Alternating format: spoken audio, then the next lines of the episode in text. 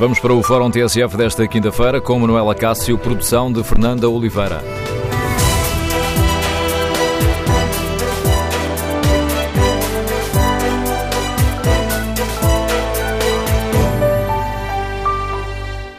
Bom dia.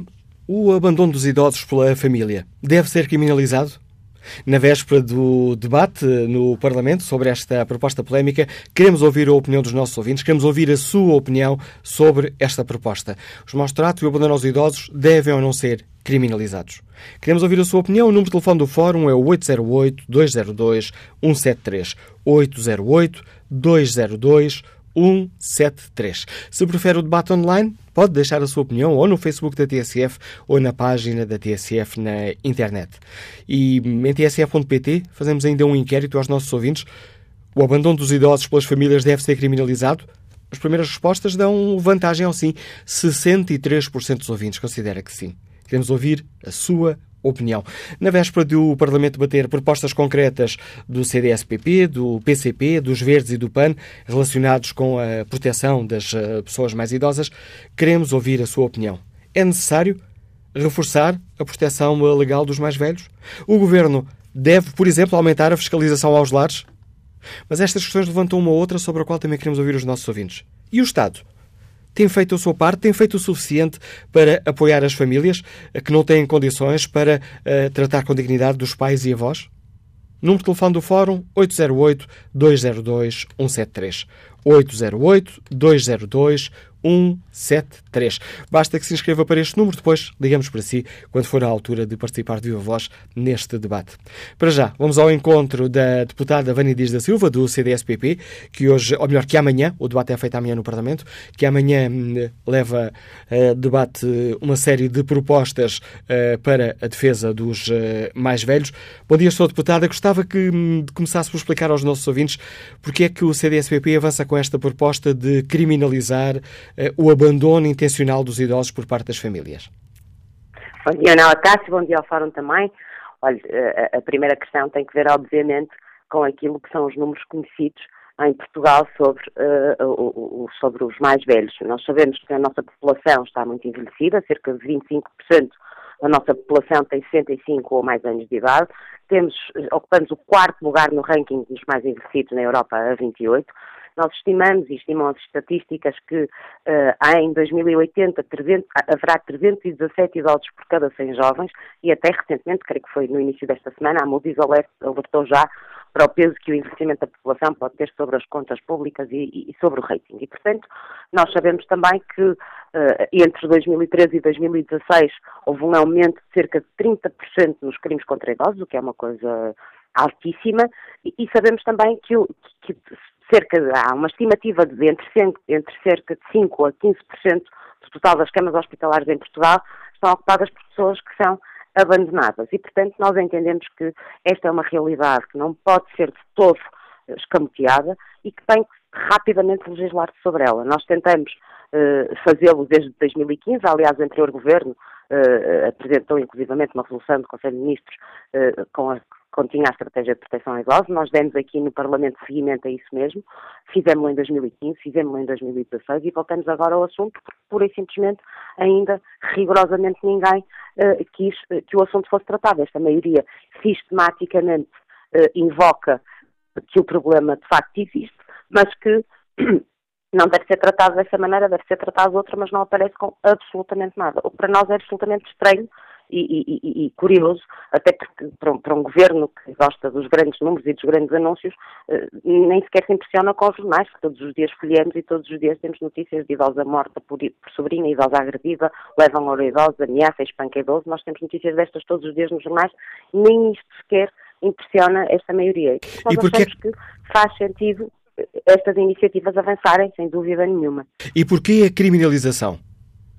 A criminalização tem a ver com o facto de nós sabermos também que muitos idosos são deixados nos hospitais à sua sorte porque, por simplesmente, a família não quer saber. E para nós isso é um ponto essencial. E a família tem que perceber que tem um dever especial de proteção em relação aos seus uh, e, portanto, quem não trata de uh, tratar dos seus uh, tem que, que receber a correspondente pena, que de resto não é diferente daquilo que acontece com, com, com, outro, com, com, outras pessoas que têm algumas vulnerabilidades. E, portanto, pessoas que estão, são deixadas nos hospitais sujeitas a, a, a terem infecções hospitalares e, e, coisas, e coisas tais, nós sabemos que não é todo desejável pessoas fragilizadas, com saúde fragilizada, fiquem uh, à sua sorte abandonadas nos hospitais, parece-nos que é uh, importante que isso seja efetivamente punido. Agora, isso tem que, obviamente, ter que, tem que, obviamente, haver aqui uma intencionalidade e culpa, ou seja, o que é que eu quero dizer com isto?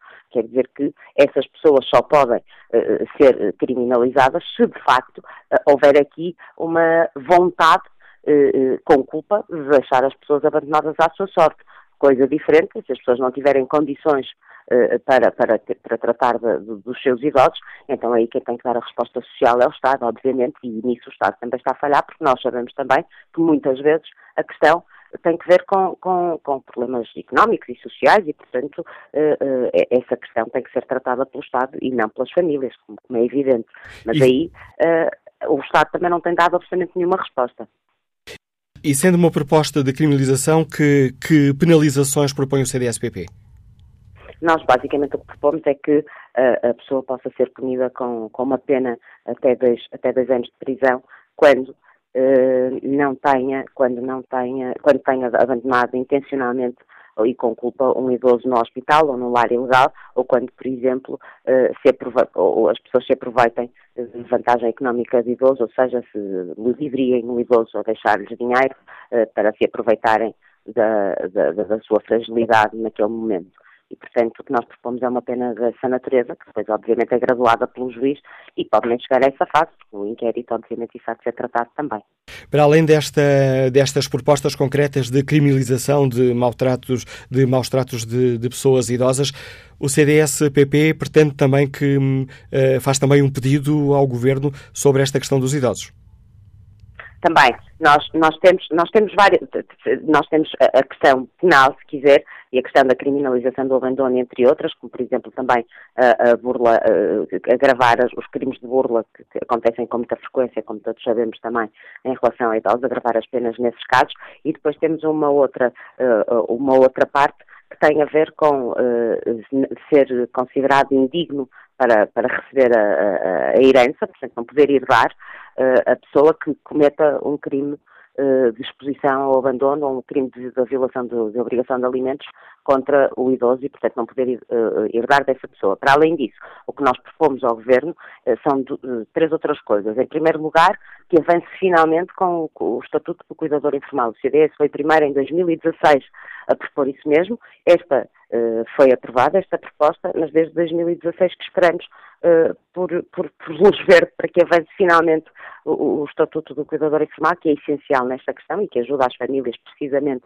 a poderem tratar uh, dos mais velhos, um, e o Governo, por simplesmente, não avança e, ao que sabemos, a Segurança Social está, não está ainda a tratar uh, do assunto, que é quem tem em, em primeira mão uh, que o fazer. Depois propomos também uh, que, o, que o Governo finalmente estude o regime das incapacidades, que diz que vai rever há três anos, mas que há três anos esperamos para que seja revisto, e propomos também ainda que seja pensado se é preciso ou não, e, e, esta é uma questão que tem que ser devidamente estudada, uh, encontrar-se uma estrutura que já existe ou criar-se uma nova uh, para que, que albergue todas as, as, as, as, matérias relacionadas com as pessoas em, com especial vulnerabilidade. E que não são necessariamente os idosos, porque os idosos não são necessariamente só por isso, só por esse facto, eh, vulneráveis. E, portanto, estas coisas têm que ser vistas com, com, com cautela, têm que ser feitas, têm que ser feitos alguns estudos, mas é importante que se pense nisso. O que é extraordinário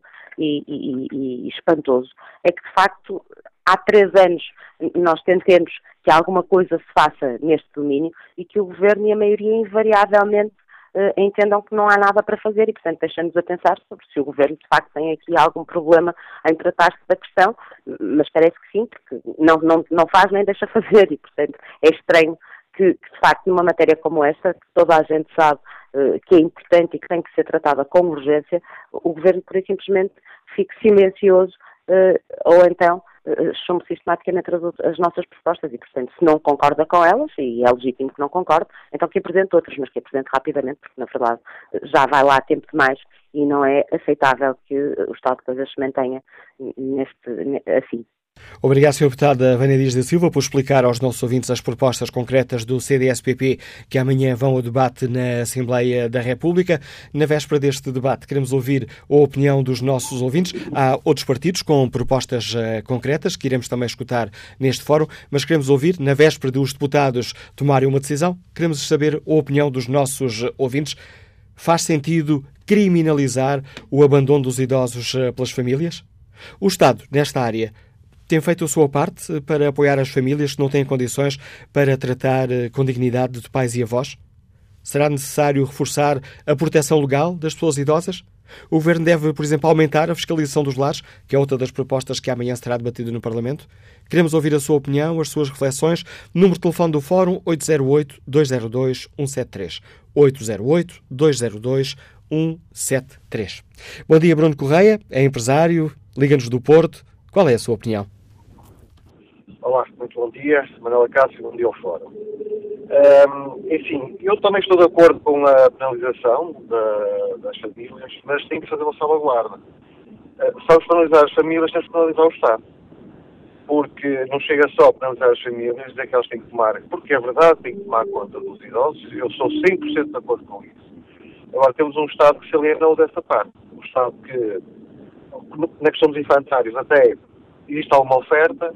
Quando falamos de idosos, a oferta não existe. Ele quer passar a parte de ITSS, quer, quer externalizar todos essa parte, ou seja, não quer ser responsável por isso. Aliás, foram palavras do Sr. Ministro a quando do, do, do, do caso uh, raríssimas, ele teve, essa, teve essa, estas palavras. Uh, portanto, antes de finalizar, é preciso criar condições para as famílias poderem ter os idosos em casa porque normalmente, e agora temos uma população idosa, mais idosa ainda, não é? Com mais idade, requer cuidados eh, mais, eh, mais caros, mais eh, que uma cama articulada custa muito dinheiro, etc. Portanto, tem medicamentos em quantidade, que são caros. Eu entendo que há umas famílias, coitados, que eles não conseguem ter as pessoas em casa. Portanto, há que criar condições para depois finalizar. Um, esses lares, esses lares também que existem, muitas vezes, a oportunidade que as pessoas têm, porque trabalham, e porque não têm mais dinheiro e, e acaso, acabam por, não são uma oferta, mas as pessoas acabam por cair nessa, nessa ratoeira. Uh, porque no fundo é uma ratoeira, mas que, mas que são empurradas para isso. E, uh, e, o Estado não tem feito. E já agora falando do, do, do cuidador informal, uh, porque é que se dá rendimentos mínimos, porque é que se dá uma série de condições e não se dá condições a estas pessoas, com os fazedoras informais, não, não é com 150 euros, espero não estar a dizer errado, mas não é com 150 euros que as pessoas podem ficar em casa a tomar conta dos idosos. Ainda hoje uh, vemos um exemplo do, da, da, Alemanha, vindo da Alemanha, uh, de, um, de, um, de, um, sindicato e de uma organização industrial, que é dos metalúrgicos, que reduzem durante dois anos, podem reduzir o horário para 28 horas semanais.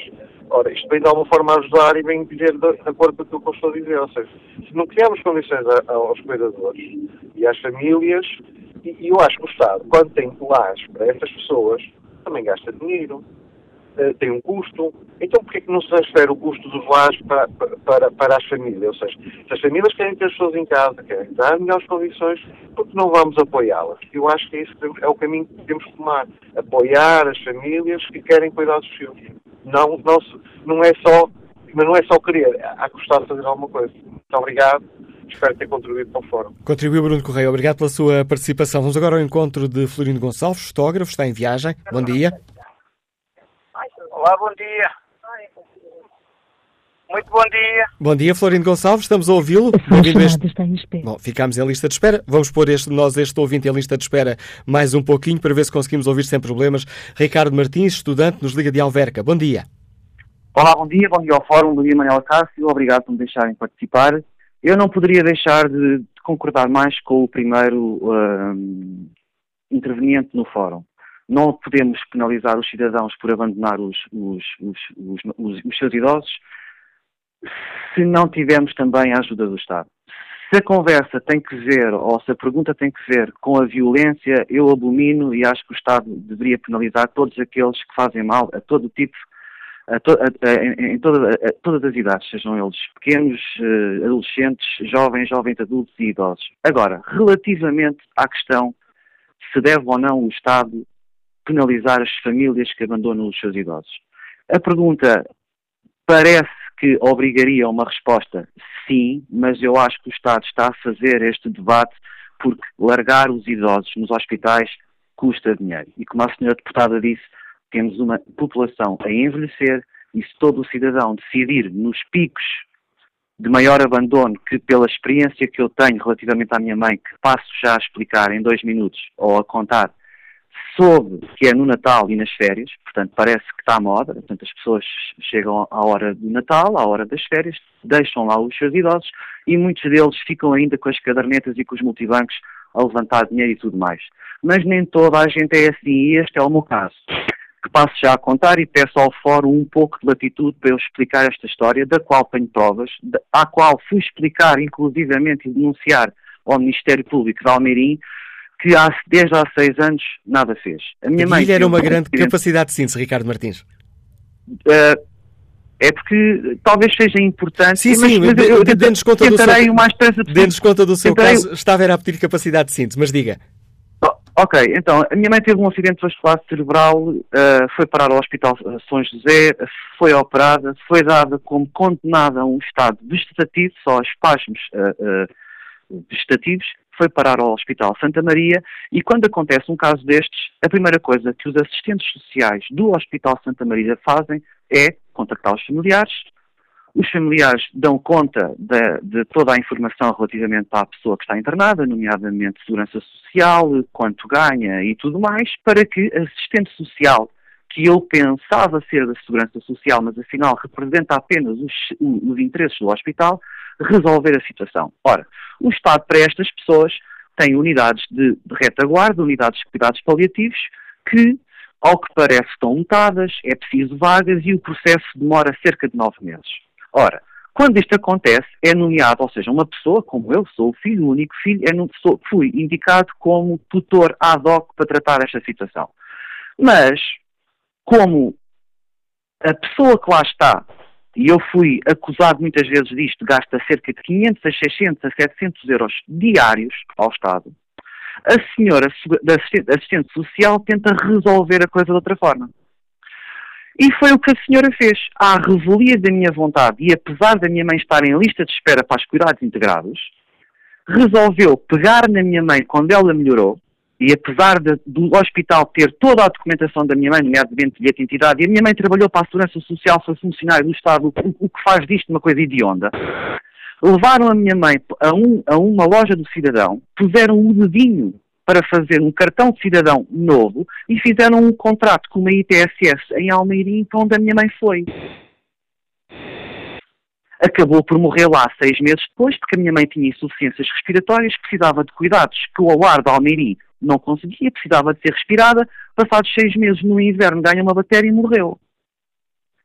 Portanto, esta é, esta é a mensagem que eu tenho para este fórum. Este é o modus operandi do Hospital Santa Maria se alguém for para lá e ficar acamado, os senhores, esses, os, os assistentes sociais que não trabalham para a segurança social, e eu sei que não trabalham, sabe porquê, Manuela Cássio? Porque passado um mês da minha mãe ter sido levada para lá à revelia da minha vontade, facto esse que eu denunciei ao Ministério Público de Almeirim que nada fez, telefona-me uma assistente, telefona-me uma senhora da Segurança Social a dizer que a minha mãe teria vaga numa das três casas que eu dei à escolha, penso eu que tinha sido em Mafra, porque nós quando fazemos essa, eh, quando apresentamos esse, esse, esse requerimento, nós pedimos três casas uh, consoante o nosso, a, a, nossa morada. E a assistente social é que me garantiu, dada a gravidade da situação, que a doutora Marisa, assistente social do Santa Maria, não, não, não trabalha para o, para o, hospital, não trabalha para a segurança social, representa apenas os interesses do, do, Hospital Santa Maria. E isto é que é a mensagem que eu gostava de dar. Porque, porque eh, obriga a novas perguntas para si e para os seus convidados. Porque este é o modo de operar. Os senhores chegam lá doentes, as famílias abandonam, eles tentam informar da família, mas aquelas pessoas que estão interessadas, eles vão ver a reforma, e quem tiver uma reforma como a minha mãe tinha, de mil e qualquer coisa euros, vão insistir para os, para os uh, familiares porem em casas de, de, de, de, repouso, muitas delas, muitas delas sem as mínimas condições. Eu aqui respondo já a uma pergunta. Deve o Estado apertar a vigilância aos lares? Deve sim, senhora. Mas acontece que o Estado, ou não o Estado, ou o Hospital Santa Maria, está em conluio com muitas delas. Porque elas apresentam um modo fácil do Hospital Santa Maria, porque não há vagas nas casas de retaguarda, despachar e dar vazão aos, aos senhores de idade.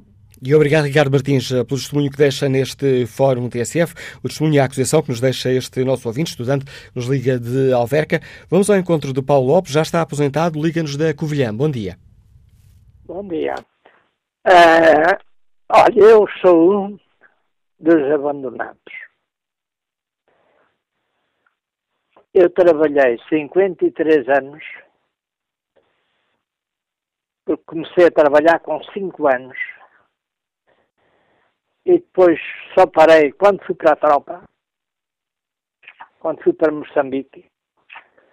E encontro-me a viver numa quinta, porque eu não tenho uh, condições para pagarem a água e a luz na minha casa.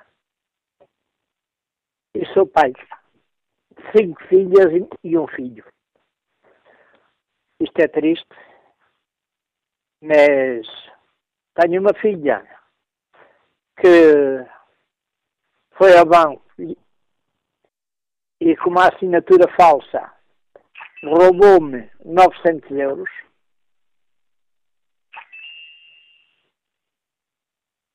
Tenho outra, tenho duas no Algarve, tenho, tenho outra em Coimbra, tenho outra em França e tenho um filho em França.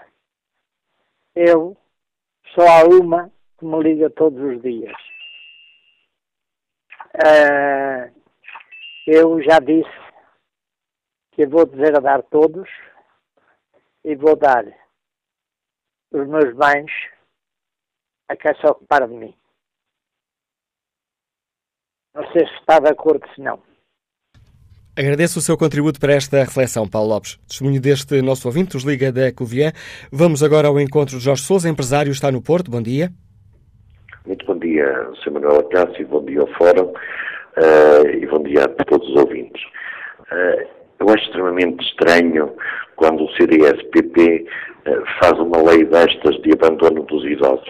Porque foi o CDS-PP, quando governa com a coligação com o PSD, que retirou as verbas da Segurança Social para apoio. Isto funcionava da seguinte maneira. Se um lar de idosos levava 1.200 euros, uh, o, o utente tinha uma reforma de 500, a Segurança Social complementava com o restante o governo CDS-PP acabou com isto e por isso houve sim uh, mais atraso na entrada nos lares dos doentes do fórum geriátrico. Acontece o seguinte, não existe abandono dos idosos. Existe sim o abandono quando o idoso não tem absolutamente um cêntimo. Porque quando o idoso tem dinheiro, ninguém o deixa nas unidades hospitalares. E mais, quando o CDS pede mais fiscalização, sim senhor, é importante haver mais fiscalização para os lares, mas essa fiscalização tem que ser feita a ir aos locais onde os doentes, neste caso os utentes, estão instalados nesses lares e falar com os utentes, ver os utentes se estão desidratados, ver se estão higienizados, mas não, a fiscalização da Segurança Social vai aos lares de idosos ver papéis, não se interessa com os, com os utentes, só entra com os utentes quando há sim uma queixa. Só para, ter, para os ouvintes terem uma ideia, existem situações de, de, de conflito em lares de idosos provocados por dinheiro que as famílias pegam a pancada e às vezes por cêntimos, ou que tentou fazer alguma coisa à revelia do outro. E a maioria das vezes fala-se que os lares funcionam mal. Não, as famílias é que estão a funcionar mal com o idoso e depois, em contrapartida, os lares pagam essa fatura. E para terminar, só quero dizer isto. os lares privados em Portugal, todos eles trabalham muito bem, porque se eles não tiverem utentes, não conseguem nunca uh, atingir os seus objetivos financeiros. Esses sim trabalham para o lucro. Agora é lamentável termos IPSS sem fins lucrativos, mas só entra lá quem tem dinheiro. Existem algumas exceções, mas são pouquíssimas, que é só para tapar os olhos. Uh, é importante fazermos tudo pelo idoso, mas também é muito importante, quando se faz, quando se quer implementar uma lei destas, acionar um mecanismo antes do idoso ir para o hospital. Porque volto a repetir e permitam que, por favor, com todo respeito, não há abandono nas unidades hospitalares se o idoso tiver dinheiro. Só há abandono quando o idoso não tem dinheiro nenhum. Muito bom dia ao Fórum, bom dia, Sr. Manuel Acácio, muito obrigado. Obrigado que agradeço, Jorge Sousa. Um agradecimento extensivo a todos os ouvintes que participam nestes debates. Ora, Parece que este nosso ouvinte estava a adivinhar. O próximo convidado do Fórum TSF é o Presidente da Associação de Administradores Hospitalares. Bom dia, Dr. Alexandre Lourenço. Bem-vindo a este, este debate que hoje aqui fazemos. O abandono de idosos nos, nos hospitais, pessoas que já têm alta clínica ou que não têm necessidade de estar nos hospitais e lá continuam, é um problema grave? Eh, a dimensão que nós temos atualmente do problema, nós realizamos um estudo em outubro deste ano em que procuramos perceber qual é que era a percentagem dos internados que, eh, estando internados, não careciam de cuidados médicos hospitalares. Eh, e o valor que nós apurámos foi de cerca de 5% dos internamentos eh, seriam de doentes que poderiam ter cuidados com melhor qualidade eh, em outros locais, seja em casa, ou seja em residências assistidas. Portanto, é um valor muito substantivo e a nossa estimativa para as generalidades hospitais do Serviço Nacional de Saúde, em termos de quantificação em termos financeiros, poderá atingir perto de 100 milhões de euros. Uh, o que na prática poderá ajudar-nos também a perceber esta dimensão financeira, mas também a encontrar respostas alternativas. Porque a questão aqui de base é de que muitas vezes nós não estamos, só, não estamos a falar de um abandono simplista nas instituições hospitalares. O que nós estamos a falar é de uma sociedade moderna que ainda não teve capacidade de reagir uh, às questões relacionadas com o envelhecimento populacional e que de uma forma prática não conseguem encontrar respostas. As famílias hoje, eh, dado o seu dia a dia laboral, têm uma dificuldade muito grande em apoiar eh, a população eh, idosa e os seus entes neste caso mais idosos. E aí faz sentido nós encontrarmos soluções, porque mesmo se nós analisarmos o ano de 2018 até com a problemática das urgências, nós percebemos que a grande maioria dos doentes que estão a causar o congestionamento nos hospitais são idosos em estado de deterioração. Portanto, eu concordo até com o ouvinte anterior quando ele diz que nós vamos trabalhar com esta população antes delas chegarem aos hospitais e devemos ter medidas inteligentes. Uh, nós hoje sabemos que um quarto dos portugueses não tem aquecimento nas suas casas, não tem dinheiro para ter aquecimento nas suas casas. Sabemos que cerca de 600 mil portugueses fazem escolhas por medicamento ou comida todos os anos. Então, nós temos que encontrar soluções uh, muito direcionadas e inteligentes que vão apoiar os idosos em elevada dificuldade antes de eles terem necessidade de cuidados hospitalares e de hospitalização. Eu creio que as nossas forças, as nossas energias deviam ser direcionadas a desenvolver esse tipo de iniciativas, quer para uma geração, por exemplo, toda com participação dos medicamentos, quer no aquecimento das casas, quer no desenvolvimento de respostas domiciliares aos idosos, evitando que eles tenham necessidade de cuidados hospitalares. Um outro problema é, por vezes, o estado de saúde ou o estado um, em que se encontram os, os, idosos quando chegam aos hospitais. Sim, sim, é, é, mesmo este, como estava a dizer, no, no, caso das urgências deste ano, nós temos eh, mais de 50% dos doentes que chegam às urgências são doentes que têm uma classificação, temos prioridade, nós dizemos de amarelo. São pessoas que vão, muitas vezes, necessitar da hospitalização. Nós reparamos neste período de janeiro, que perto de 10% dos doentes requeriram internamento, quando a média anual andará nos 8,6%. O que tem um impacto, estamos a falar de um impacto em termos de necessidade de internamento muito elevado. Essas pessoas que querem esse internamento são idosos com elevada mobilidade uh, física. Uh, agora, a grande questão que nós temos que encontrar, mesmo o sistema de saúde não é também responsável nesta matéria, o sistema de saúde como um todo, e também o setor social, é importante encontrarmos respostas para evitar que estes idosos venham a precisar deste tipo de, de, cuidados de saúde muito diferenciados, muito dispendiosos e que na prática este investimento estamos a fazer nos hospitais públicos pode ser muito bem feito, evitando uh, que os idosos tenham esta necessidade de cuidados de saúde. Eu creio que há, que há uma estratégia também e que foi apresentada do desenvolvimento do, do, do, estatuto do cuidador informal, ou seja, do estatuto do familiar que tem, que é dedicado, ou próximo que é dedicado a cuidar de, de, de idosos ou de pessoas com incapacidade em casa. E eu creio que é um caminho muito grande, nós temos que encontrar respostas sociais para a questão do envelhecimento e essas devem ser as nossas energias. Eu creio que a penalização pode surgir depois, mas primeiro, enquanto sociedade, temos que encontrar soluções permitam reestruturar-nos, porque efetivamente para as idades pediátricas nós fomos capazes, e para a grávida, fomos capazes de encontrar respostas uh, sociais, com as licenças de maternidade, com as licenças de apoio à família, mas no caso da população dependente e principalmente nos idosos, nós ainda não temos respostas estruturadas uh, de forma suficiente e adequadas para a nossa população. Agradeço ao Dr. Alexandre Lourenço, Presidente da Associação Portuguesa de Administradores Hospitalares, uh, os dados que nos deixou aqui, ajudando-nos a perceber melhor a dimensão deste problema, os idosos que continuam internados nos hospitais quando isso já não se justifica. Vamos agora ao encontro de Vítor Bates, formador de Grandes do Montijo. Começo por lhe pedir desculpa pelos longos minutos que esteve à espera para participar neste debate, Vítor Bastos. Muito bom dia. Bom dia, Vítor Bastos. Agora estamos a ouvi-lo.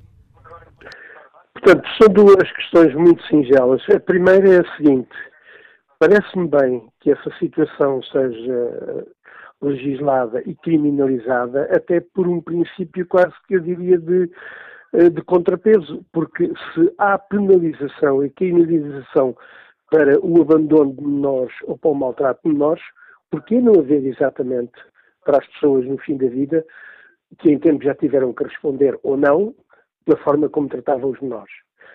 A segunda coisa é um pouco um lamento, um lamento da hipocrisia que há neste país e na nossa classe política ao ouvir a deputada do CDS, eu pergunto-lhe a ela, talvez através do fórum, se ela não tem consciência, se ela não se sente também capaz de ser criminalizada pela política que o CDS e o PSD tiveram exatamente quase de extermínio dos velhos enquanto foram governo.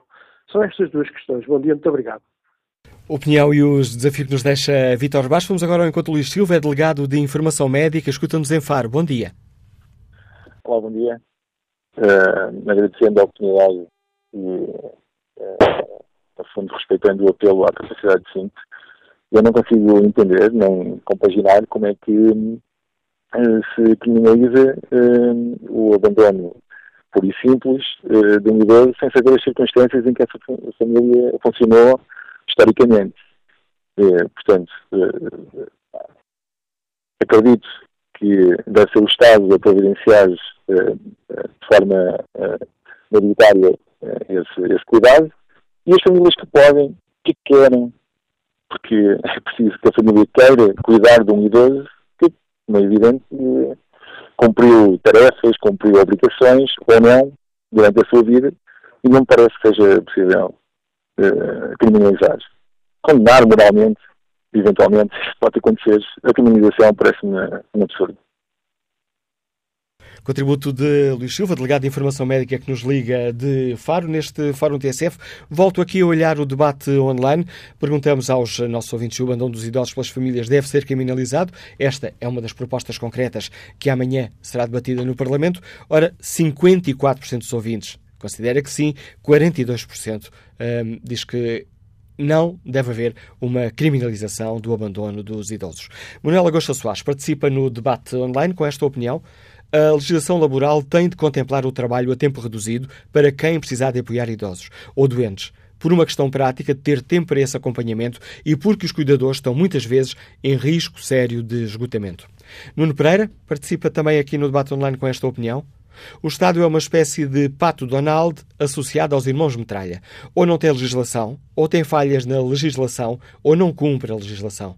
Quando acontecem desgraças, faz crer que não sabia de nada e que, devido à legislação vigente, à Justiça e ao Pai Natal não há culpados. Entretanto, o dinheiro dos contribuintes vai desaparecendo e as vítimas vão ficando pelo caminho. Assim é com a proteção dos idosos, com a violência doméstica, com os fogos, com a poluição dos rios, com os paióis das Forças Armadas, com os vários escândalos financeiros, com as PPP, com a banca e reticências, exclama Nuno Pereira. Retomamos este debate aqui no Fórum TSF, já a seguir ao Noticiário das 11.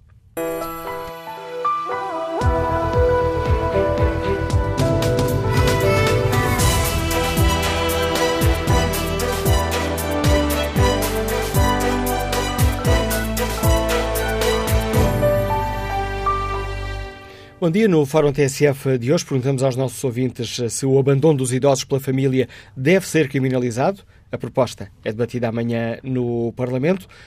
Perguntamos, alargando o debate, se é necessário reforçar a proteção legal uh, das pessoas idosas. Queremos ouvir a opinião dos nossos ouvintes. Na página da TSF na internet, no inquérito que fazemos, perguntamos se o abandono dos idosos pelas famílias deve ser criminalizado.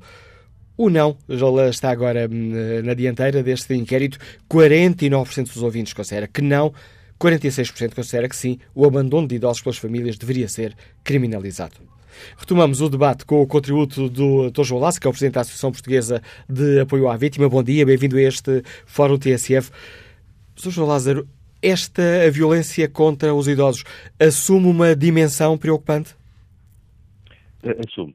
Eh, muito bom dia, obrigado pela oportunidade. A violência contra as pessoas idosas uh, reflete ainda a falta de consciência e a falta de preocupação da sociedade portuguesa relativamente às pessoas idosas e ao seu papel. E por isso o que se reconhece é apenas a pequena ponta do iceberg, uh, principalmente numa sociedade em que o diagnóstico está mais que feito. Vai, vai, vamos ter uma sociedade portuguesa envelhecida, com todos os problemas no que diz respeito à violência uh, que vai acarretar. Esta violência, de, segundo os dados, uh, e tendo em conta os dados que a Ação Portuguesa de Apoio à Vítima recebe, uh, tem aumentado, estabilizou, a situação está melhor? Tem, tem, tem aumentado. Isso, isso significa apenas que se vai conhecendo um bocadinho, um bocadinho maior, um pouco, da situação que, que está oculta. Uh, agora tem, em cerca, em cerca de dois, três anos, aumentou quase 30% o número de casos, o número de casos uh, em, que se, em que se pediu ajuda. Uh, claramente que se parte de números que são baixos, mas que já traduz alguma tendência de maior consciencialização e de uma preocupação social, eh, como nós conseguimos, enquanto sociedade, fazer relativamente à violência contra, eh, contra, as, pessoas, eh, contra as pessoas vítimas de violência doméstica, geralmente as mulheres ou contra as crianças, há que haver cada vez mais uma intolerância ao fenómeno da violência contra as pessoas idosas. De que é que estamos a falar quando estamos aqui a falar de, de violência? Nós estamos a falar de vários tipos de violência, alguma que vai ser criminalizada ou pode ser criminalizada, outra não. Estamos a falar de violência financeira, estamos a falar até da violência na infantilização e no trato, que passa muitas vezes por uma abordagem pedagógica de como os, os chamados cuidadores formais ou informais, ou seja, quer os familiares, quer nas próprias instituições, lidam com as pessoas. A autonomia da vontade, o, o eu não poder escolher o que vou vestir, o que vou comer, uh, para onde vou, Uh, e, isso reflete claramente a falta até de respeito que a sociedade portuguesa tem pelas pessoas idosas e pelo contributo das pessoas idosas uh, para, uh, para o bem de, de, todos nós. A criminalização de alguns destes comportamentos poderá ser uma, poderia ser um bom caminho para mudarmos a situação, professor João Lázaro? Ah, depende do que nós estamos a falar. Uh, relativamente a situações em que aparecem, ou seja, uh, a, a, proposta, diariamente, a proposta, penso que está-se a referir diariamente à proposta do grupo parlamentar do CDSCP. E também do, do Pessoas, Animais de Natureza, que, Exatamente. simplificando, criminalizam dois tipos de comportamento: o abandono, os maus tratos e as burlas. Há aí uma preocupação que é claramente acompanhada pela paz, que tem a ver com a violência financeira os anos de, de crise, da Troika, eh, trouxeram novos esquemas e novos modos operandi de violência financeira sobre, eh, sobre as pessoas idosas. Eu diria que não eram novos, ou seja, veio dar claramente uh, destaque. A questão das, de, de, obter vantagens patrimoniais através de venda de, de venda de património através de peças de ferro, a questão também, e isso é importante, através do próprio, do próprio acolhimento em instituições, e que é preciso ter claramente sempre o consentimento livre, informado e esclarecido uh, das pessoas idosas, porque nós estamos a falar mais de pessoas idosas, estamos a falar de cidadãos na plenitude, do, na plenitude do, dos seus direitos. Agora, não se pode correr o risco de inverter uh, a questão. Relativamente, por exemplo, à criminalização e a criminalização do, do abandono. Corremos o risco de começar pelo fim do problema porque a posição de cada um de nós relativamente ao seu envelhecimento, a ligação é, é, é com o Estado e tem que ser respeitada pelo Estado português. Ou seja, pode-se dar o caso de imagine uma coisa tão simples de eu não ter familiares, ou então se tiver familiares, haver problemas relativamente a esses familiares. Imagine eh, estamos a falar de um pai que, teve, que abandonou, eh, que abandonou eh, os filhos eh, de uma forma em tenra idade, e a relação deve ser sobretudo entre o cidadão que envelhece e o Estado, e o Estado deve claramente contribuir e promover respostas de apoio às famílias para essa, eh, para essa inserção, para esse acolhimento e monitorização e também eh, fiscalização dentro do, dentro do que haja, mas sobretudo relativamente, é uma relação, é uma relação contratual entre o Estado e cada cidadão que no seu, no seu, progresso, no seu processo de envelhecimento irá certamente precisar de algum apoio, idealmente algum apoio de acolhimento ou então algum apoio para satisfazer necessidades que já de si não consegue. Agradeço-lhe por uh, nos ter ajudado a perceber a gravidade do problema que hoje aqui debatemos uh, e que amanhã vai a debate no Parlamento. João Lázaro é o Presidente da Associação Portuguesa de Apoio à Vítima. Devolvemos a palavra aos nossos ouvintes. Vamos ao encontro de Adão Moreira, técnico comercial, está em viagem. Bom dia. Bom dia, Adão Moreira. Não, a ligação. A ligação não está aqui nas uh, melhores uh, condições. Vamos já retomar este contacto um pouco uh, mais à frente. Joaquim Ribeiro é gerente empresarial, liga-nos de Penafiel. Bom dia. Sim, bom dia. Bom dia, Joaquim Ribeiro. Bem-vindo a este debate. Bom dia. Em primeiro, em primeiro lugar, queria dar os parabéns, queria dar os parabéns pela oportunidade que me dão de participar neste fórum. É assim, eu sou a favor que, sou a favor que realmente que criminalize as pessoas, as pessoas maltratam as pessoas de idade, assim, assim como se criminaliza quem trata mal as crianças, acho bem que também se criminaliza quem, quem trata mal os idosos, porque no fundo os idosos são crianças, são pessoas inocentes. Agora, também, também sou, uh, sou a favor que o Estado também tem uma certa porque eu verifico que quando, quando uma pessoa de idade, quando realmente não, os, familiares, os familiares não têm hipótese de tomar, de tomar conta deles, porque têm os seus trabalhos, têm os seus. Têm, têm a vida do dia a dia, e quando se vai à procura de um lar, principalmente aqui na nossa zona, verificamos que esse em todos os lares, ou, eh, ou tem uma pensão acima dos mil euros para que o lado possa tomar conta, ou se não, não, não tem acesso aos lares, simplesmente não tem acesso aos lares. Por isso acho que o Estado deveria, se uma, se uma pessoa tem uma pensão de 300 euros e, eh, e um lar custa, custa mil euros, acho que o Estado deveria subsidiar para que a pessoa, para que, para que esse idoso realmente pudesse ter, ter acesso ao lar.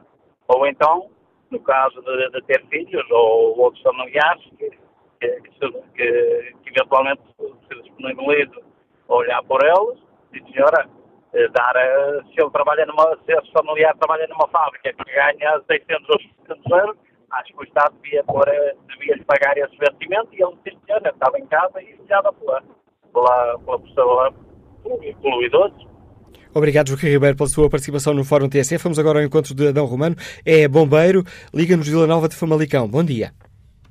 Olá, bom dia. Bom dia, sou Manuela Castro. Obrigado por esta oportunidade de falar no Fórum de um tema que é muito difícil e, é muito, e muito complicado e, e muito fácil.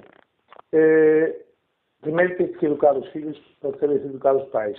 Toda a gente fala, fala, eu vou dar um exemplo, mas toda a gente fala de dizer que tem que ter tempo. Os nossos pais, quanto tempo perderam bem por filhos para os médicos, e nós não temos tempo para os nossos pais hoje para correr para os médicos, não é?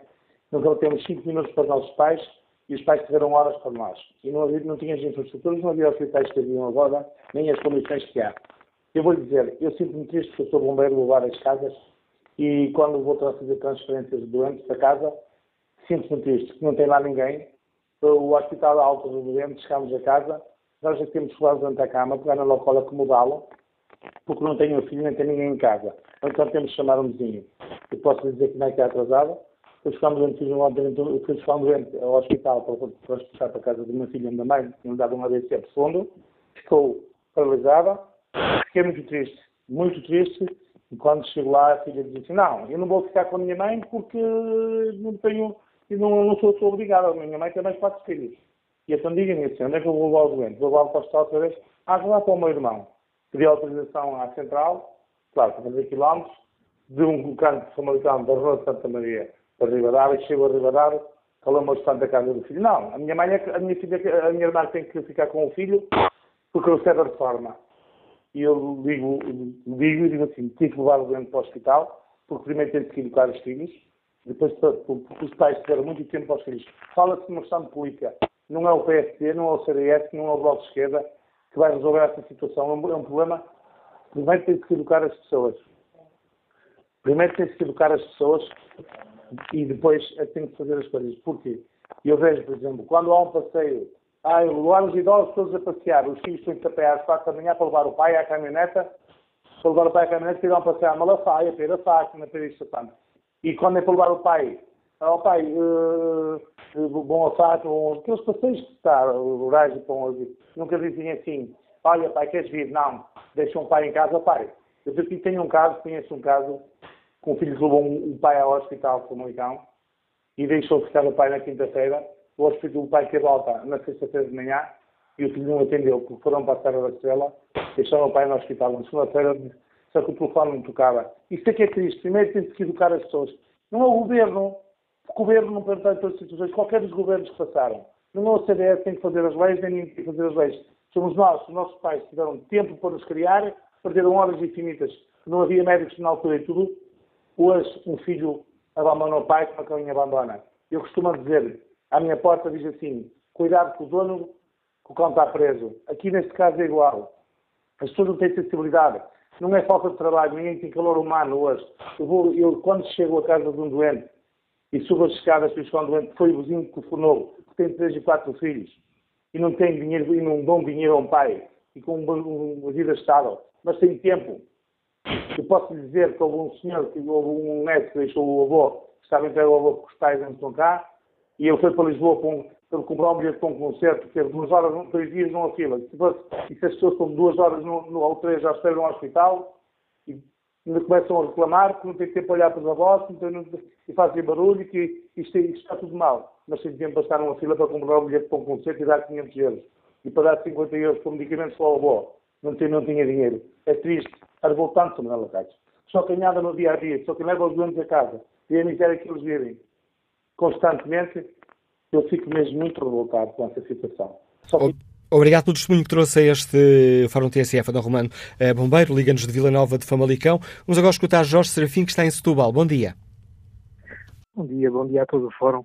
Hum, eu acho que sim, acho que a nível da penalização deveria ser, ser feita hum, na base do, do, que falou há pouco da questão monetária, da questão dos tratos, da questão da prestação de cuidados, eh, da questão do abandono, deveria ser penalizado. Mas também o Estado deveria ser penalizado por não prestar cuidados eh, e não, quando eu digo não prestar cuidados, não, não fiscalizar as IPSS, não fiscalizar, eh, não dar apoio, não garantir o serviço para qual as pessoas descontaram toda a sua vida. Basicamente era só o que eu queria dizer. E obrigado, ah, obrigado. Jorge Serafim. Mais um contributo para este Fórum eh, TSF. Rogério Gonçalves eh, participa no debate eh, online com esta opinião. O país vai colher o que semeia.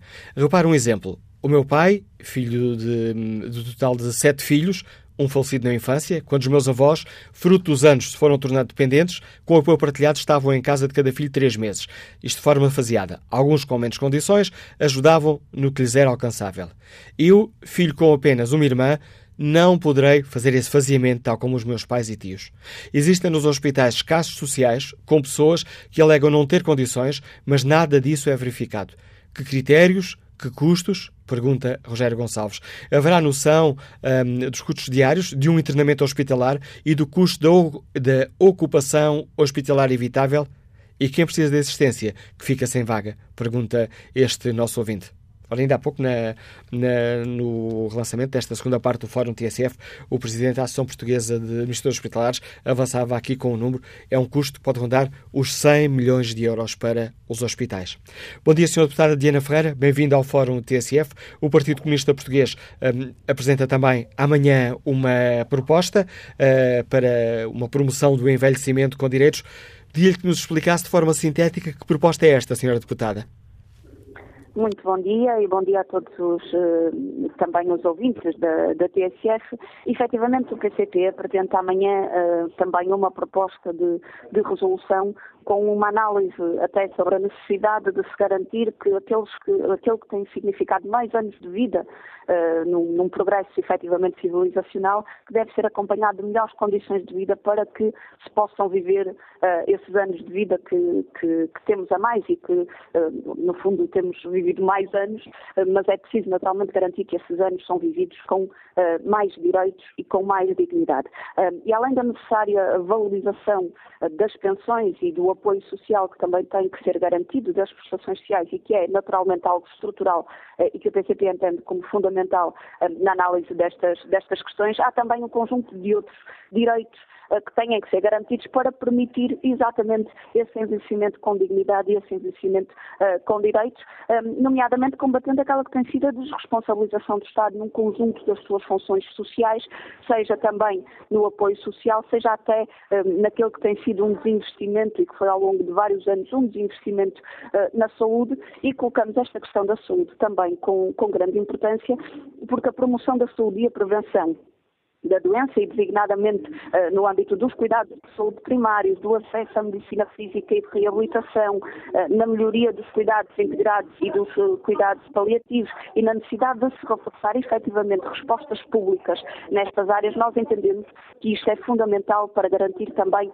melhores condições de vida às pessoas idosas. Nós apresentamos um conjunto de propostas que, no fundo, permitem, ou, ou a serem aprovadas, permite que se faça um caminho caminho da melhoria das condições de vida dos idosos, desde a criação de equipas multidisciplinares eh, que tenham também aqui uma responsabilidade de acompanhamento e de intervenção social de proximidade junto da, da população idosa, desde a planificação eh, que o Governo faça em conjunto até com associações e com organizações de reformados, de pensionistas e de idosos, que também promova iniciativas eh, de atividades que mantenham este grupo social ativo, em que se, em que se planifiquem medidas de combate ao isolamento isolamento e à solidão, que é também uma, hum, uma problemática que temos no nosso país e que precisa uh, de, de, de, uma intervenção, em que seja criada uma, uma rede pública de respostas e de equipamentos sociais, como serviços de apoio domiciliário ou centro de dia, centros de dia, uh, bem como a promoção de uma rede pública de outros equipamentos e outros serviços de apoio também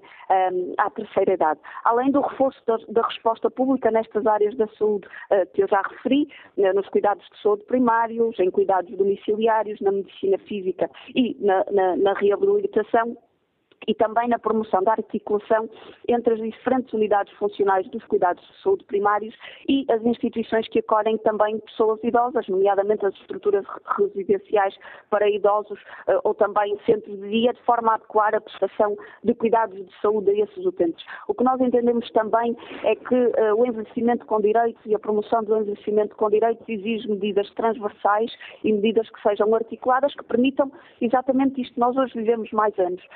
Temos que viver com mais condições de vida e com melhores condições de vida para podermos viver melhor esses anos, que eh, foi um progresso civilizacional que foi conquistado, até com a melhoria do próprio Serviço Nacional de Saúde.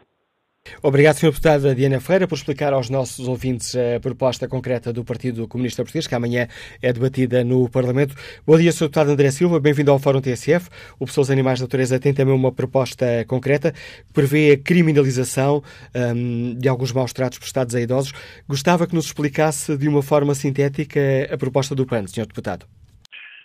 Olá, muito bom dia. Congratular a TSF por este fórum, por este tema que é bastante delicado e que nos deve agregar a todos. Nós entendemos que, que este tema tem várias abordagens.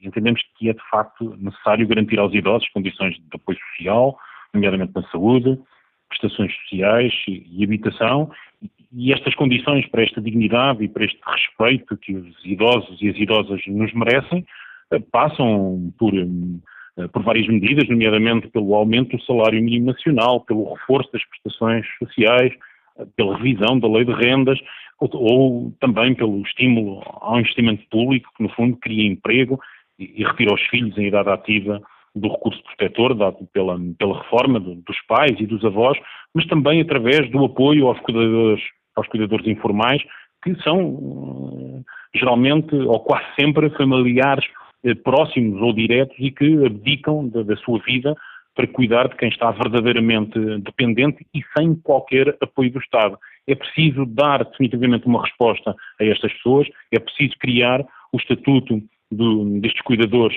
informais, prever eh, prestações sociais, benefícios fiscais, entre outras medidas. E, portanto, isso, isso eh, é, é inequívoco que o Estado tem que dar respostas sociais mais cabais eh, mais conseguidas do que aquelas que tem dado. Mas, por outro lado, consideramos também que, em complemento, devemos ir mais longe e que, eh, que devemos criminalizar condutas que são inadmissíveis eh, cometidas contra aqueles e é uma obrigação do Estado ter resposta para ambos os casos e garantir a aplicação da lei e não podemos, uh, o Estado não pode demitir-se destas funções por alegada falta de meios. Todos sabemos que o Estado é muitas vezes ineficiente no combate uh, condutas intoleráveis, como são os casos de violência doméstica ou de tráfico de seres humanos, por exemplo, mas tal que não deve impedir de todo que o Parlamento, que os deputados, que o legislador confiram mais direitos e mais proteção a estas pessoas. E neste sentido, uh, também sabemos que a fragilidade física, psíquica ou emocional em que muitos idosos se encontram potenciam a sua sujeição a atos de, de violência, abuso ou ausência de prestações dos cuidados que, que, lhes, são, que lhes são devidos, tornando-os ainda vítimas fáceis de, de, ofensas ao seu património, muitas vezes por pessoas, por pessoas próximas.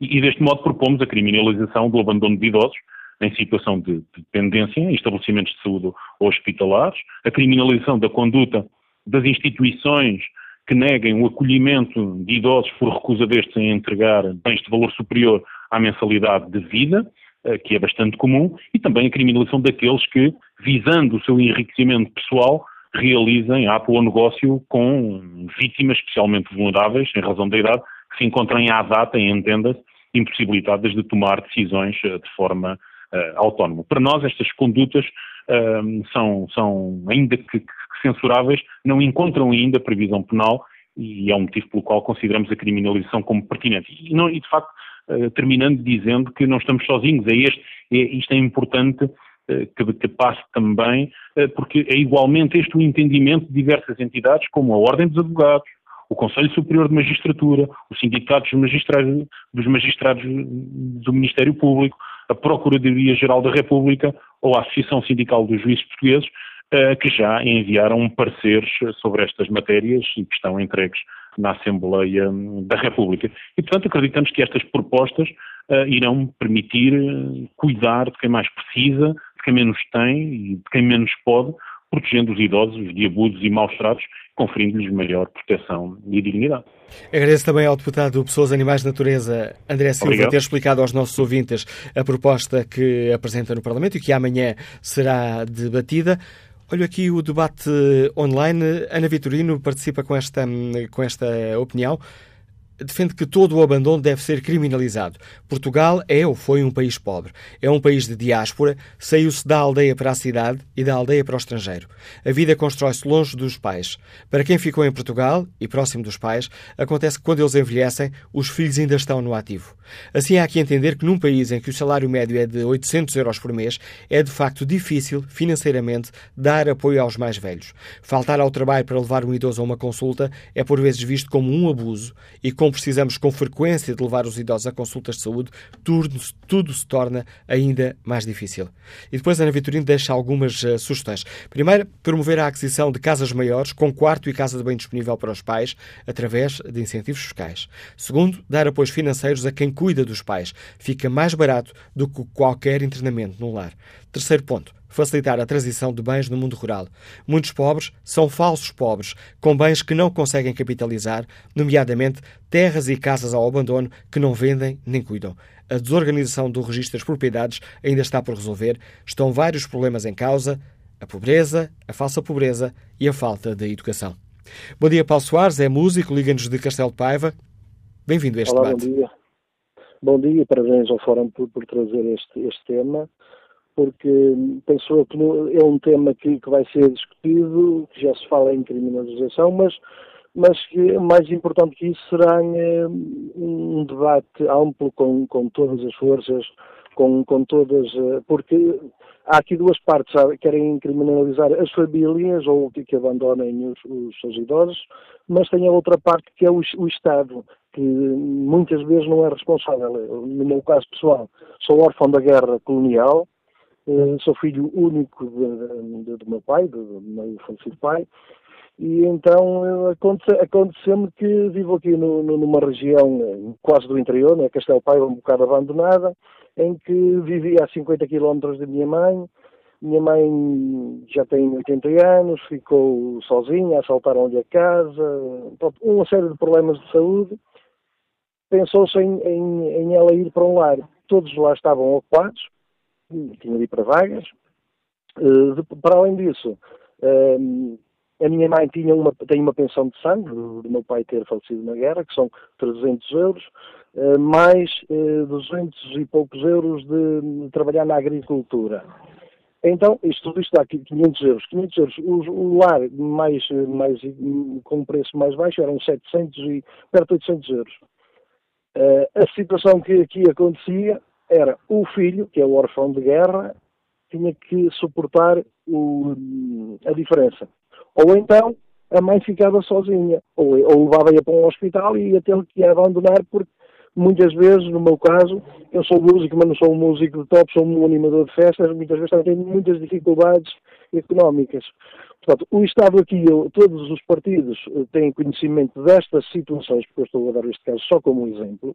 Neste caso, as viúvas do, do Português, que foram completamente abandonadas por toda a gente.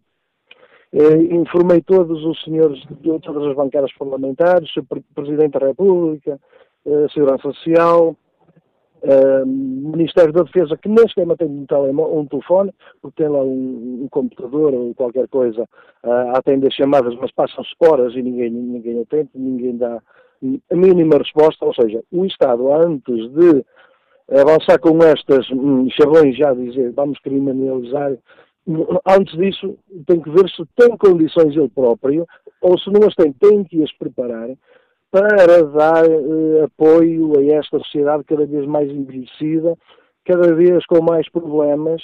Não pode apenas, opa, vamos resolver isto, vamos aqui fazer qualquer coisa para, para calar, para dizer que fazemos alguma coisa. Uh, não chega. Tem que ir ao, ao assunto profundamente, e darmos, uh, pensarmos nisto com, com muita seriedade e o Estado tem aqui uma grande responsabilidade porque nós cada dia estamos mais velhos e a, capacidade de, resposta está, como se vê, muito, muito fraquinha. Obrigado, Paulo Soares, pela participação neste Fórum eh, TSF. Vamos agora ao encontro da doutora Cristina Cunha, é psicóloga da Fundação Bissaia Barreto e da linha SOS eh, Pessoa Idosa. Muito bom dia. Obrigado por ter aceitado o nosso convite para participar neste debate e para nos ajudar a perceber uh, se a dimensão da, da, violência contra os idosos é de facto preocupante e se está ou não a aumentar. Bom dia. Quais são os dados que têm sobre estes casos? Muito bom dia, muito obrigada pela oportunidade do nosso Serviço de Sociedade Idosa de participar neste debate, que achamos muito interessante e muito pertinente.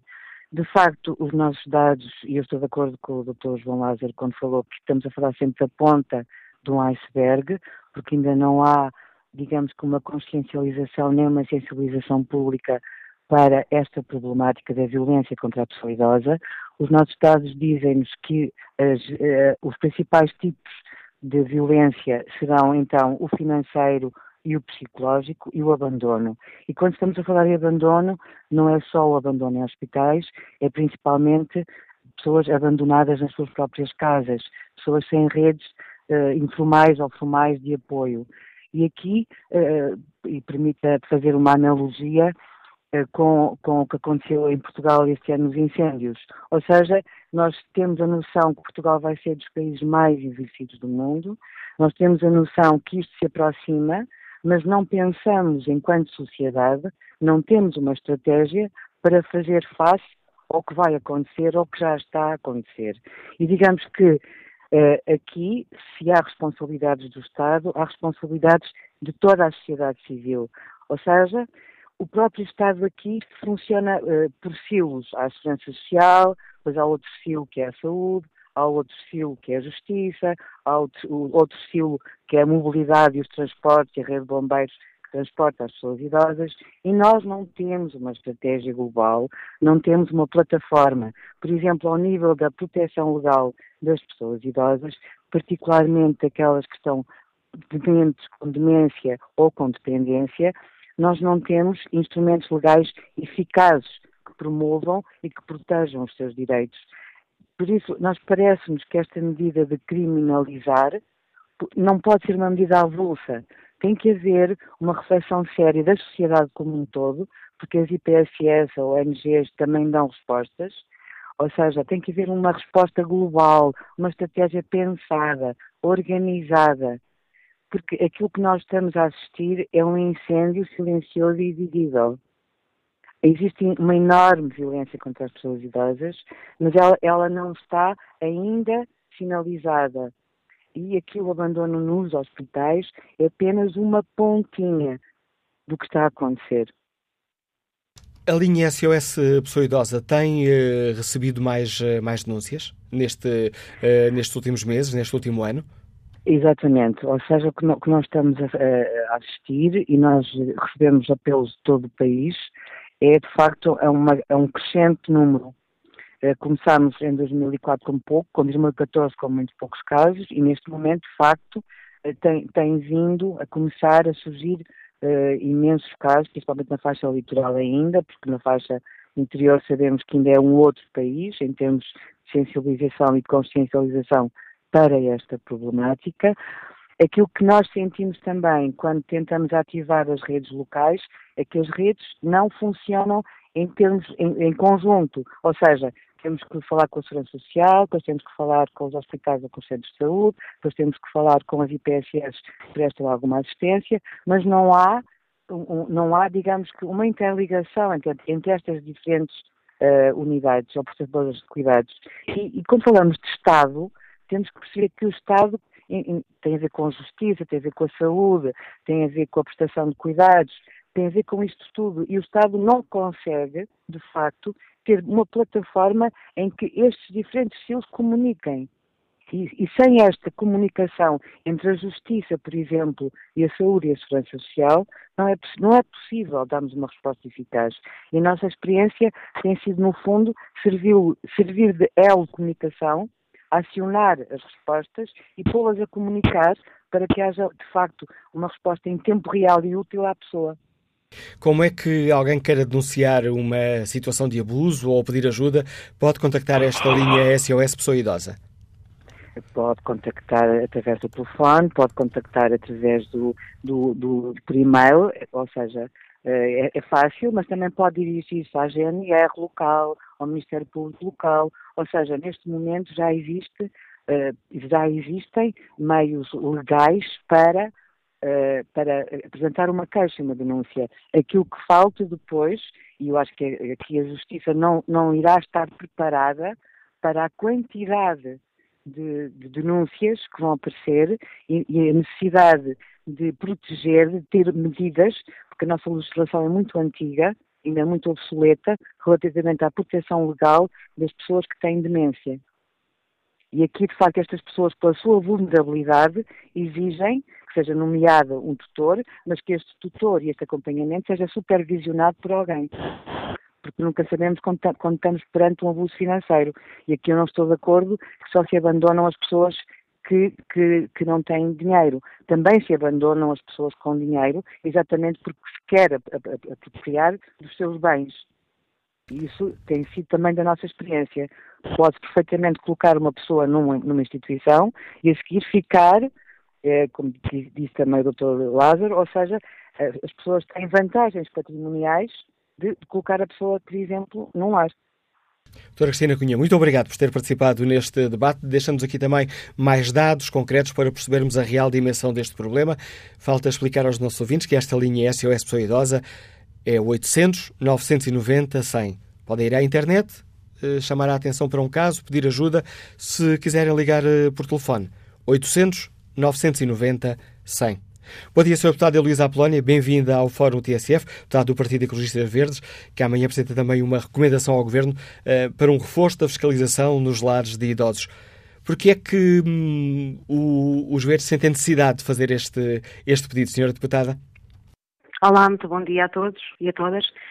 Um, porque o envelhecimento da nossa sociedade é um, um fator absolutamente visível, por uh, razões boas, o aumento da esperança de vida, uh, mas também uh, tendo em conta o, os índices baixos de natalidade, que é um fator absolutamente negativo. mas de facto esse envelhecimento da sociedade é real e é preciso que o Estado se encontre em condições e crie vontade política de dar resposta a esta realidade. As pessoas com mais de 65 anos representam, segundo dados de 2015, mais de 20% da população residente em Portugal. E, portanto, a nossa sociedade e as respostas públicas precisam de se adaptar a esta, a esta realidade, promovendo, evidentemente, a qualidade de vida e o bem-estar uh, destes idosos. É nesse sentido que os verdes consideram que a estratégia para o envelhecimento ativo é um ponto fulcral nas respostas a dar, no sentido de garantir atividade, estímulo à criatividade, estilos de vida saudáveis e participativos das pessoas mais idosas, autonomia das pessoas mais idosas. E aqui o Estado tem, evidentemente, responsabilidades, por exemplo, ao nível das pensões, do, do, valor das pensões de reforma, que é uma questão profundamente relevante para garantir a autonomia dos idosos, mas também ao nível dos equipamentos sociais públicos, que são manifestamente insuficientes para dar as respostas eh, que são eh, necessárias, Há outros fatores também, porque se tem falado da questão do abandono e, no fundo, do acompanhamento familiar às pessoas idosas. Nós precisamos perceber que há determinadas, determinados fatores que implicam claramente com esta situação. Por exemplo, a desregulação que tem sido feita na nossa sociedade relativamente aos horários de trabalho é um impedimento objetivo para muitas famílias promoverem o uh, acompanhamento de vida que querem fazer às pessoas idosas. E, nesse sentido, depois encontram estes obstáculos reais uh, da sua vida e, por diversas circunstâncias, muitas vezes as pessoas mais idosas têm de ser acolhidas em lares, designadamente por este fator que acabei uh, de referir. E, por isso, os lares de idosos acabam por constituir instituições e respostas absolutamente fulcrais para uh, a, a, garantia da qualidade de vida e do bem-estar desses idosos. Ora, aquilo que muitas vezes é tornado público é que estes lares idosos, ao invés de terem uma componente importante de acompanhamento e de garantia do envelhecimento ativo, acabam por ser verdadeiros depósitos e armazéns de idosos. Uh, nós ouvimos casos absolutamente lastimáveis de administração em série de medicamentos para que as pessoas mais idosas durmam mais, estejam mais calmas, eh, passam a vida, em alguns lares, eh, a ver televisão. Ouvimos casos absolutamente inaceitáveis eh, de, de maus tratos aos idosos nesses lares, de equipamentos que não têm condições sequer de funcionamento para o objetivo a que se propõem, e é nesse sentido que os Verdes apresentam um projeto de resolução à Assembleia da República uh, que parte para já de um pressuposto, que há uma escassez objetiva de equipamentos sociais públicos de apoio à terceira idade e que tem havido uma desresponsabilização do Estado no sentido da promoção desses equipamentos sociais uh, públicos. Uh, aquilo que verificamos é que os lares de idosos são fundamentalmente privados ou das IPSS. E, portanto, o Estado em si, uh, em termos de resposta pública, tem abdicado de dar essa resposta. A proposta que os verdes fazem é da necessidade imperiosa de alargar a fiscalização aos lares de idosos, no sentido do acompanhamento das suas condições de funcionamento e das condições que oferecem para garantir o bem-estar uh, aos seus utentes, portanto, às pessoas que, o, que lá estão acolhidas. Uh, por outro lado, também fiscalizar o contributo que estes lares de idosos dão para a promoção de atividades criativas, culturais e tantas outras para o estímulo justamente ao envelhecimento ativo.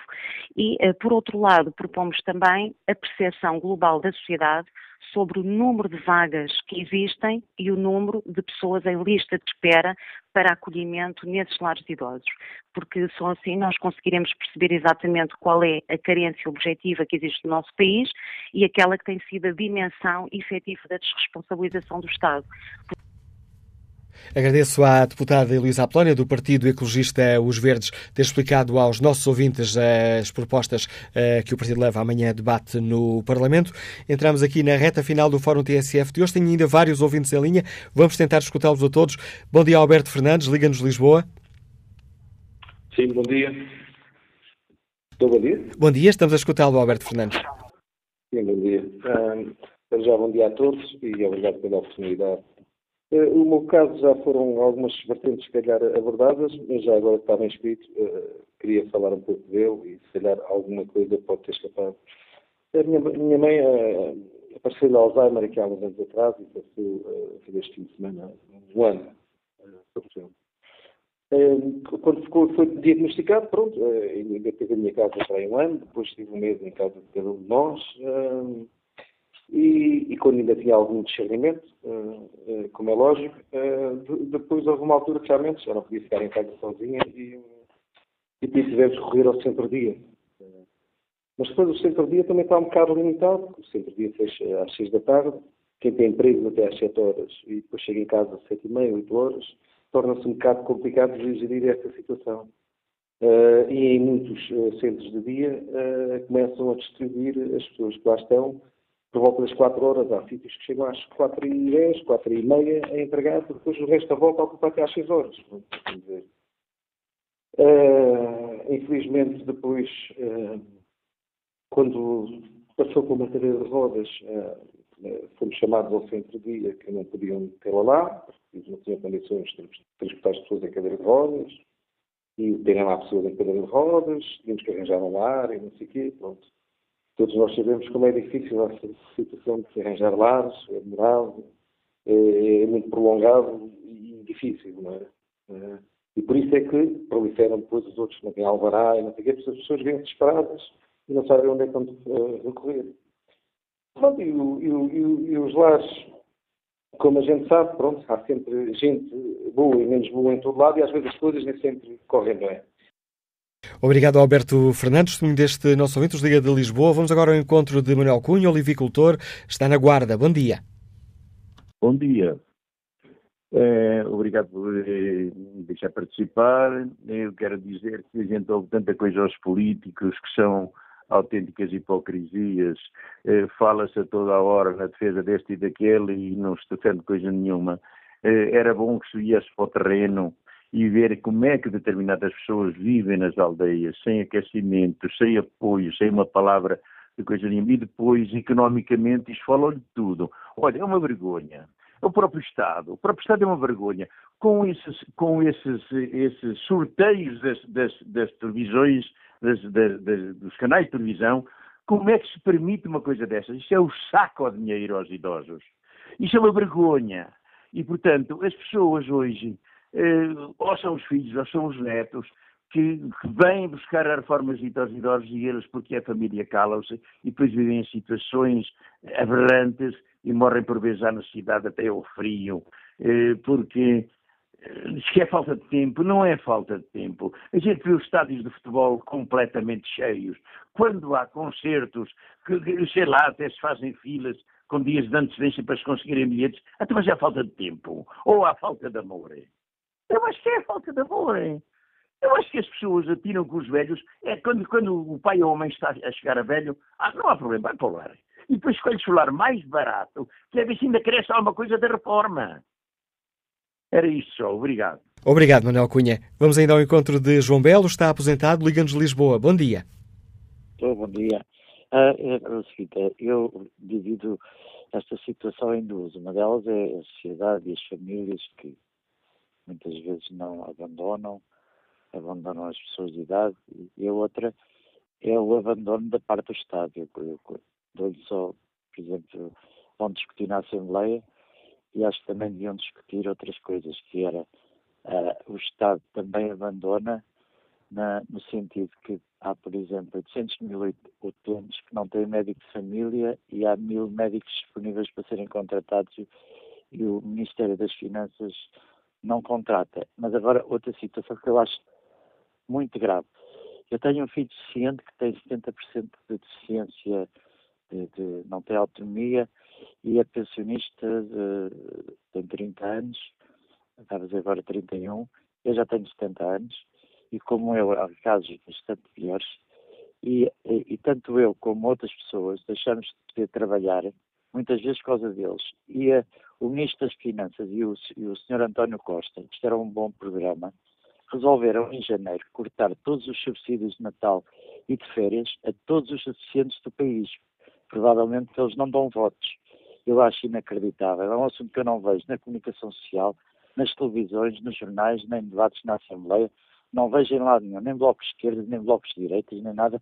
Não, parece que é um assunto que não interessa.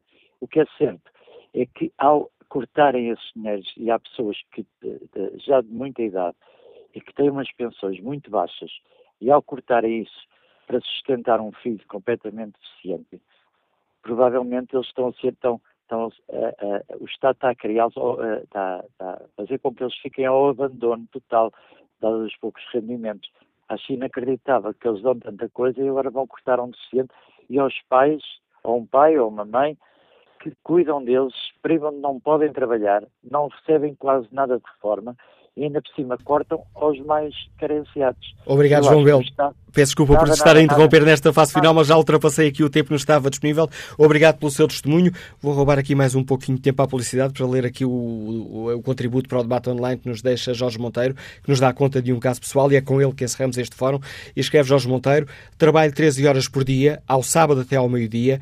Falei com a minha entidade patronal de que precisava de deixar de trabalhar ao sábado para estar com a minha mãe, que é idosa e precisa de assistência. E a resposta que obtive foi: Isso não é possível. E conclui Jorge Monteiro: o governo deveria penalizar estas empresas que não nos deixam dar apoio aos nossos idosos.